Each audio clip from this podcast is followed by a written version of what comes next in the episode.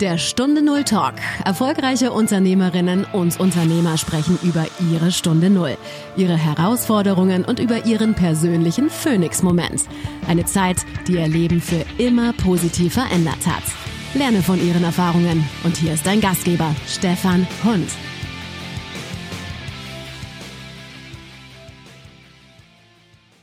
Was war deine Stunde Null, an dem deine fulminante Veränderung begann? Tja, Stefan, das ist eine großartige Frage. Im Grunde war es so eine Doppelnull. Ähm, den Auftakt machte, dass meine heutige Traumfrau mich anschrieb über die Plattform Xing, die damals noch OpenBC hieß, und um Kontaktbestätigung bat, weil letztendlich war das äh, der Moment, äh, wo sich mein Leben komplett verändert hatte oder wo das begann, was mein Leben komplett verändern sollte, nämlich dass diese Frau in mein Leben trat mit all dem, was das dann an familiärem und auch beruflichem bedeutete. Und die zweite Stunde Null war dann tatsächlich etwas später im Jahr 2014, als eine Freundin meine Traumfrau Cornelia ansprach, du sag mal, da gibt es so etwas, das nennt sich Homestaging, das wäre doch genau das Richtige für dich und äh, damit sowas von Recht hatte, meine Cornelia Feuer fing und äh, damit das begann, was uns heute beruflich äh, mehr als erfüllt.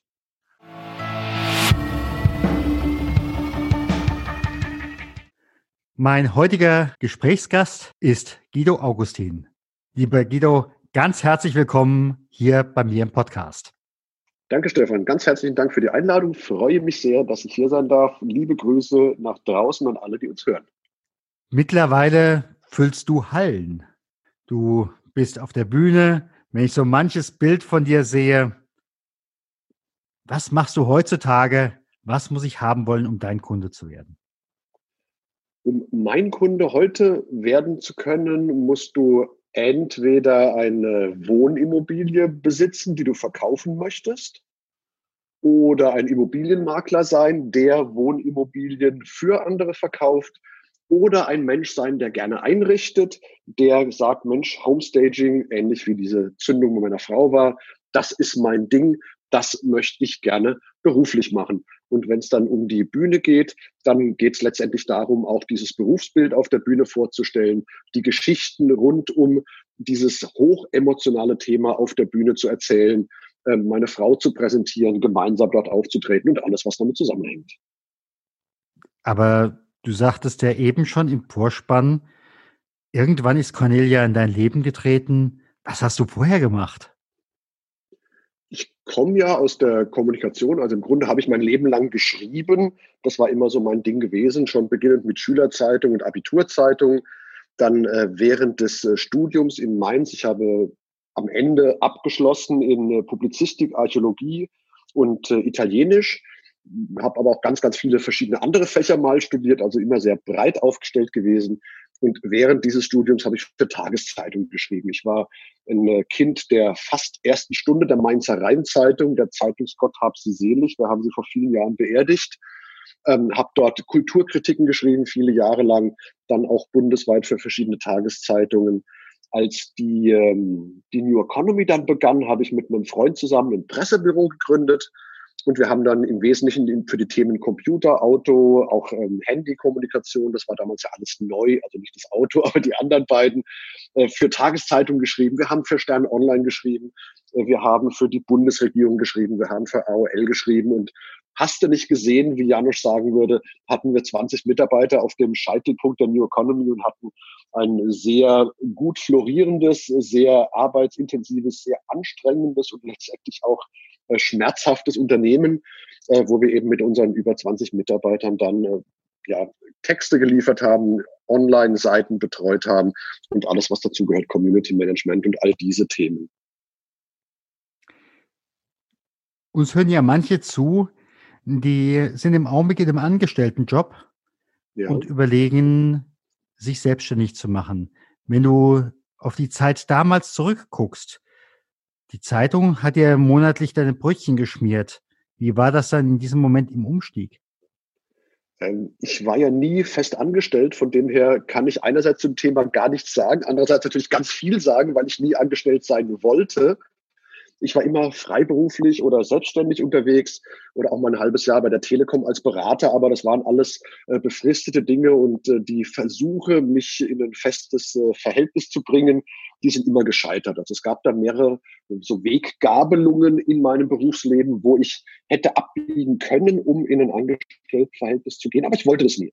Ich wollte immer selbstständig sein, ich wollte immer frei arbeiten, vielleicht auch, weil ich von zu Hause nichts anderes kannte oder es einfach nie in der Form erlebt hatte. Und äh, und sage aus heutiger Sicht, wo wir jetzt ja gerade wieder eine schöne Firma aufbauen, die größer, schöner wird als alles, was wir bisher hatten, äh, das ist einfach, äh, die, zumindest für mich, ideale Lebensform ist, weil ich da eben auch äh, ja das äh, Familienleben äh, mit dem Berufsleben kombinieren kann, weil ich mich da entfalten kann, weil ich letztendlich selbst darüber bestimmen kann, äh, was passiert und was nicht passiert, im gewissen Rahmen natürlich. Klar, an der einen Stelle hast du einen Chef, der dir möglicherweise sagt, was Sache ist. Hier sagt es dir möglicherweise der Kunde das ist ja gerade das Spannende, weil du vorhin sagtest, wer zahlt dann deine Brötchen, wenn du aussteigst aus dem Angestelltenverhältnis? Das kenne ich nicht, aber ich kenne es von der Kundenseite. Und das ist ja genau die Angst, wenn du einem Kunden sagst, ich will dich nicht mehr als Kunde haben. Das macht man ja eigentlich nicht. Was passiert denn dann? Dann falle ich ja umsatzmäßig in ein Loch und ich habe die Erfahrung gemacht und es kostet wirklich Überwindung. Es kostet eine wahnsinnige Überwindung am Anfang, die ersten Male, einem Menschen, den man als Kunde nicht mehr haben will, zu sagen, ich will dich als Kunde nicht mehr haben. Aber das Ergebnis ist großartig. Die Angst ist völlig unbegründet, weil der Platz, der dadurch entsteht, der fühlt sich so schnell wieder, vor allen Dingen der energetische Platz, weil diese negative Stimmung dann raus ist, war meine, meine Erfahrung in ganz, ganz vielen Fällen fühlt sich ganz schnell wieder mit äh, positiveren Erlebnissen als vorher, sodass die Bilanz nach ganz kurzer Zeit sehr, sehr positiv endet. Du bist ja auch mal mit dem Thema unterwegs ge äh, gewesen, äh, Kunden zu Fans machen. Genau das, genau das schwingt da mit. Das ist genau dieser, diese Idee dahinter, dass wenn du es schaffst, äh, deinem Kunden das zu bieten, was er wirklich haben will und damit auch genau die Kunden zu finden, die genau das haben wollen, was du anbietest, dann, ähm, ja, dann lässt sich der Erfolg gar nicht mehr verhindern, dann wird das ein großartiges Kundenverhältnis und dann kann das auch richtig, richtig Spaß machen. Du hast ja nun verschiedene Übergänge an der Stelle erlebt. Was würdest du jemandem mitgeben, der vor so einer Herausforderung beruflicher, privater Übergang steht, was würdest du mitgeben? Ähm, die, ähm, wie formuliere ich das am besten? Die, äh, die Angst, die man in solchen Momenten verspürt, und die kenne ich nur zu gut, überhaupt keine Frage, ähm, die ist immer größer als das eigentliche Risiko.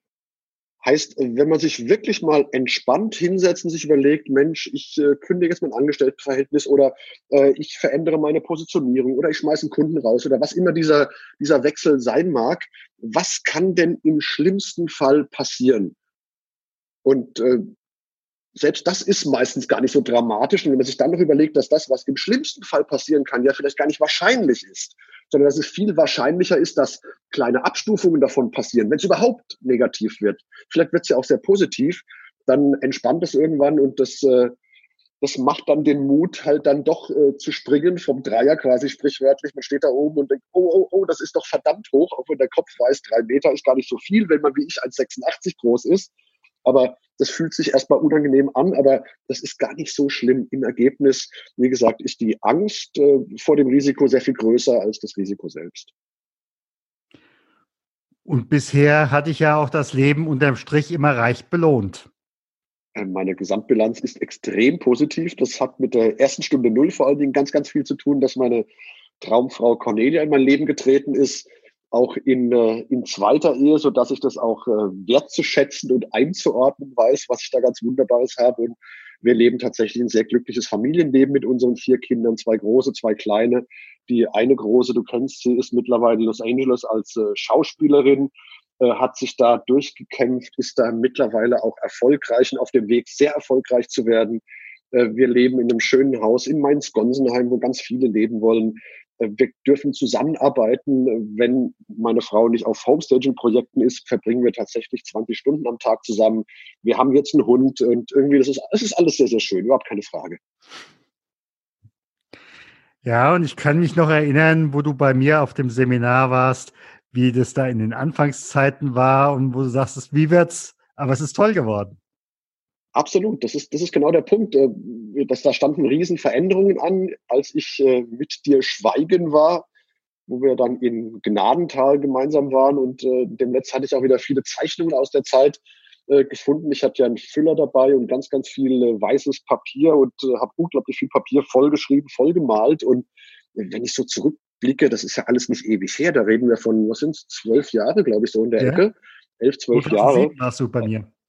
Ja, genau. Dann fast 13. Was in der Zeit passiert ist, ähm, atemberaubend. Also wenn mir das damals einer so en bloc gesagt hätte, wo ich dann eben 10, 12, 13 Jahre später stehen werde, ich hätte Angst bekommen. Die nackte Angst hätte mich gepackt und äh, ich wäre vielleicht sogar fortgerannt. Aber aus heutiger Sicht sage ich, das war ganz fantastisch.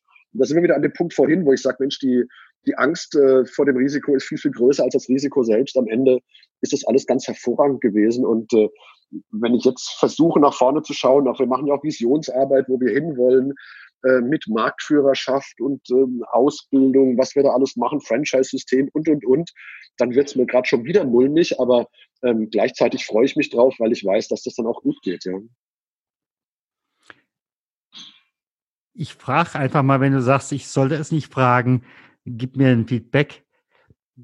Ich erlebe, dass viele, die damals was in ihre Bücher reingeschrieben haben, beim Schweigen nachher sagen, nach zehn Jahren 70 Prozent ist eingetroffen. Was würdest du sagen? Boah. Ähm, ich weiß gar nicht, das war gar nicht so prognostisch damals, deswegen fällt mir das schwer, das jetzt irgendwie mhm. äh, zu quantifizieren. Aber ähm, tatsächlich äh, war das äh, so eine so eine Saatphase für, für ganz, ganz viel, was ich heute ernte. Ich will es mal so umformulieren, um einfach von dem äh, Feld der Arithmetik runterzukommen. Jetzt geht Guido vielleicht sogar mit Conny durch Mainz.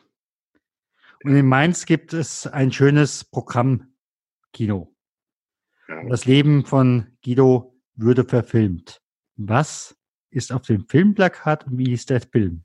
Es gab eine wunderbare Szene im Leben von Cornelia und mir. Da waren wir noch gar nicht so lange zusammen, haben aber schon zusammen gelebt. Das ging ja alles rasend schnell. Und ähm, sie ist jemand, der auch ständig neue Ideen reinpowert, neue, neue ja, Aufträge, neue Richtungen, also auch unser Leben, ich sag mal, in Schwung hält. und da gab es eine Szene unvergessen, da stand sie auf der Treppe, ich weiß genau, in unserem damaligen Haus, wo wir gewohnt haben. Sie stand so zwei, drei Stufen über mir, wir waren quasi auf Augenhöhe. Und dann hat sie wieder irgendwas gehabt, und da sage ich, Schatz, können wir nicht mal ein bisschen langsamer machen? Und sie lacht mich an in ihrer glockenhellen Art und sagt, nein, das bleibt jetzt so. Insofern wäre das ein schöner Filmtitel. Nein, Schatz, das bleibt jetzt so. Und dann ganz viele bunte Bilder. Das wäre toll. Stell mir es gerade eben so vor, du. Ja. Ja, aber es passt. Wunderbar. Wenn jetzt jemand uns zugehört hat und etwas mehr über Guido Augustin oder auch Conny Augustin oder möglicherweise das Homestaging, denn vielen ist Homestaging noch nicht bekannt. Ihr hattet ja neulich ja eine, einen tollen Artikel im äh, Echo in Darmstadt. Aber die Gespräche, die ich dann im Krankenhaus geführt habe, da sagten dann die Patienten, die mich auf den, wo wir über den Artikel ins Gespräch kommen, das ist doch zu teuer. Mhm. Du sagst, Mensch, so teuer ist es doch gar nicht. Und es ist ja nicht wirklich teuer. Es bringt ja viel mehr, als dass es kostet. Genau. Also mal ganz kurz zurückgerollt. Ähm, was ist Homestaging eigentlich in einem Satz? Äh, da geht es darum, Wohnimmobilien, Häuser, Wohnungen, die verkauft werden sollen, für diesen Verkauf auf die Bühne zu stellen. Deswegen Staging, Stage, die Bühne. Das Haus auf die Bühne stellen, ins Rampenlicht rücken. Das heißt, das Haus wird nach einem bestimmten Farb- und Zielgruppenkonzept, das dann erarbeitet wird, eingerichtet, damit Interessenten, die reinkommen, sagen, boah, ist das schön hier. Hier kann ich mir vorstellen, meine Zukunft zu verbringen. Das führt dazu, dass diese Interessenten sich gerne dafür entscheiden, überhaupt entscheiden und dann auch, weil sie diese Sicherheit, weil sie dieses Vertrauen spüren, gerne bereit sind, auch mehr Geld auszugeben, wovon dann wiederum die Verkäufer profitieren. Also letztendlich äh, profitieren davon tatsächlich alle und es funktioniert tatsächlich, das wissen wir seit über 50 Jahren bei allen Häusern, die verkauft werden sollen. So. Ähm, erfunden hat es vor etwas über 50 Jahren die wunderbare Barb Schwarz, die mittlerweile liebe Freundin von uns geworden ist, die auch Connys Mentorin wurde. Wir haben sie vor drei Jahren zum ersten Mal nach Deutschland geholt und werden jetzt im Sommer auch zu ihr nach Seattle fahren, da gemeinsame Zeit verbringen. Also ganz großartig. In Deutschland selbst gibt es das Thema erst seit etwa zwölf Jahren. Deswegen kennen das viele hier auch noch nicht. Das ist auch völlig normal. Aber das ist ja auch Teil unserer Mission zu sagen, wir wollen dahin kommen, dass Homestaging einfach eine Selbstverständlichkeit wird, weil wirklich alle davon profitieren. So, jetzt kostet das natürlich was, aber wir sagen, das sind natürlich keine Kosten, es ist eine Investition und das ist jetzt kein Marketing-Sprech, um es besser verkaufen zu können, sondern es ist ja so, dass Homestaging sich rechnet. Das heißt, wenn ich, und jetzt nehme ich einfach mal unsere Zahlen, ein Haus habe, das vielleicht einen Wert von 500.000 äh, Euro hat, weil es schön rechnen lässt, dann können wir mit dem Homestaging den Wert steigern um etwa 15 Prozent. Und da reden wir dann, also jetzt wenn wir es mal pauschal durchrechnen, von 75.000 Euro. Und die Kosten für das Homestaging liegen deutlich, deutlich drunter. Das heißt, wenn sich ein Verkäufer eines Hauses, ein Besitzer eines Hauses dafür entscheidet, äh, Homestaging einzusetzen, dann wird er in der Regel einen sehr großen Gewinn machen. Und das in der Größenordnung, wo andere Menschen zwei Jahre für arbeiten müssen. Das ist das Thema, ähm, dass sich Homestaging lohnt, dass die Kosten natürlich in Relation zum Projekt stehen, ist klar. Äh, die Villa am Stadtrand in der hochwertigen Ausstattung hat natürlich einen anderen Investitionsbedarf, auch fürs Homestaging, als äh, das rein Mittelhaus irgendwie äh, in, der, in, in, der Randlage vielleicht äh, von Rheinhessen oder sowas. Klar. Das ist klar, aber dem äh, tragen wir ja auf der anderen Seite genauso Rechnung.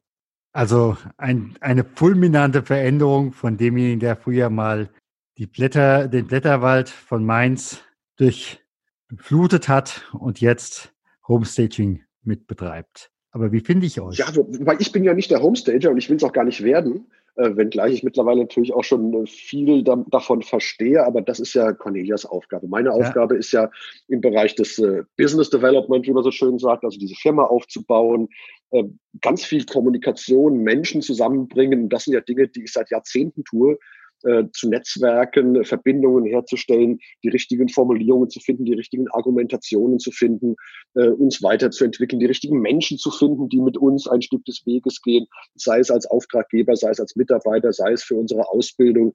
Das sind alles Dinge, die sich bei mir natürlich äh, über die Jahre immer wieder finden. Das Sujet hat sich natürlich völlig verändert, bin ich bei dir. Seit 2014 macht das Conny und ich bin da immer mehr auch reingekommen, weil es auch immer größer war. Ich meine, wir haben mittlerweile acht Mitarbeiter, 200 Quadratmeter Lager mit Hochregal, arbeiten bundesweit, machen eine Ausbildung. Also da gibt es schon richtig was zu tun. Ähm, und das macht einen wahnsinnigen Spaß. Das merkt man. Jetzt sag mir noch ganz schnell die Homepage. Wie finde ich euch? Ja, cornelia-augustin.de. Eigentlich ganz einfach. Cornelia mit C-augustin.de und schon ist man bei uns. Lieber Guido, ganz herzlichen Dank. Stefan, lieben, lieben Dank, dass ich da sein durfte. Ich freue mich, wenn wir uns bald wieder persönlich sehen. Gerne.